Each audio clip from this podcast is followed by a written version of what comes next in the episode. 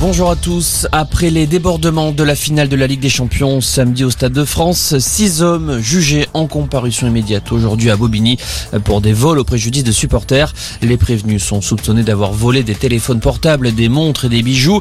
Et on apprend aujourd'hui qu'avant la finale de la Ligue des Champions, les renseignements avaient alerté sur les risques de débordement liés à des supporters possédant de faux billets.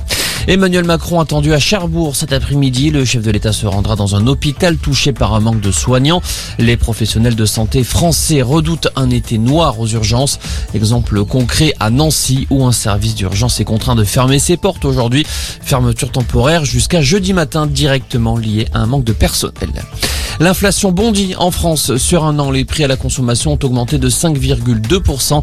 La barre des 5% d'inflation n'avait plus été franchie depuis septembre 1985. Les prix sont en hausse sur tous les postes de consommation recensés par l'INSEE, avec évidemment une nouvelle hausse pour l'énergie.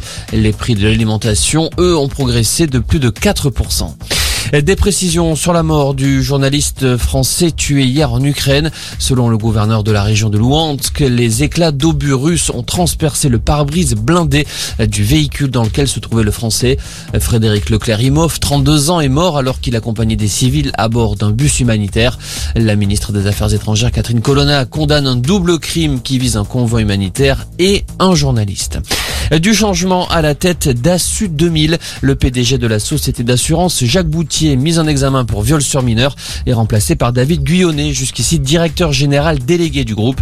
Le groupe indique qu'une cellule d'écoute et de soutien psychologique a été mise en place pour accompagner les salariés. Et puis le tennis à Roland Garros avec le début des quarts de finale. Cet après-midi, l'Allemand Alexander Zverev est opposé à l'Espagnol Carlos Alcaraz avant le choc de ce soir entre Novak Djokovic et Rafael Nadal. Voilà pour l'info, excellent après-midi.